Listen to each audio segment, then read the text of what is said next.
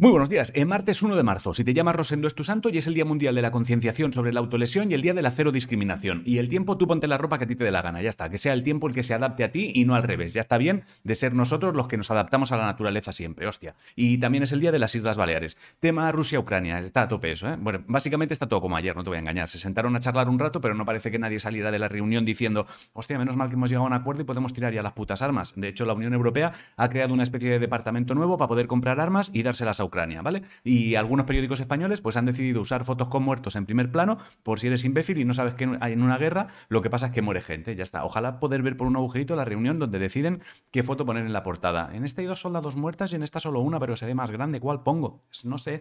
Con niños muertos no tienes nada. Pues de momento no. Bueno, pues pon la que quieras, pero que se vea bien la sangre. En el Partido Popular siguen con su movida de cambiar al que manda. Es como su Rusia-Ucrania particular. La luz hoy bajaba un poco, pero no he conseguido ver el precio exacto. En deportes, las jugadoras del pescado Rubén Burela me estoy ahogando desde el principio, ¿eh? Ganaron anteayer la Supercopa de Fútbol Sala, a Rusia le están expulsando de prácticamente todas las competiciones deportivas, de hecho a Putin la Federación Internacional de Taekwondo le ha quitado el cinturón negro honorífico, pero vamos, sigue sabiendo dar hostias, ¿eh? O sea, que te quiten el cinturón no significa que te quiten los poderes, molaría, o sea, molaría que de repente fuese a hacer una llave y no le saliera, en plan, hostia, ¿cómo era esto de las manos? Que no me acuerdo. Y mañana en fútbol hay partidos de Copa del Rey. Si tu sueño es ver a Bumburi en directo, más te vale espabilar y comprar entradas ya, porque ayer anunció que en cuanto termine los conciertos previstos para este año se retira, Scorpions ha publicado un nuevo álbum y el Ministerio de Cultura y la comunidades autónomas están intentando que la J sea patrimonio inmaterial mundial. En videojuegos, la feria de videojuegos que se hace en Tokio volverá a tener público, se celebra entre el 15 y el 18 de septiembre, te lo digo por si quieres ir mirando billetes. Y en esports, yo creo que la noticia es que los Leones ganaron ayer, ¿vale? No es una victoria súper importante que revolucione el mundo de los esports, pero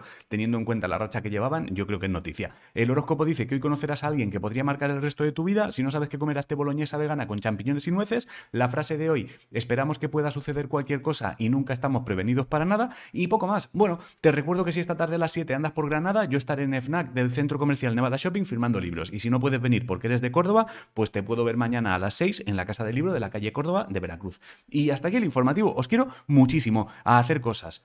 ¿Me daba tiempo de cantar una jota? No, no me da tiempo. Te quiero.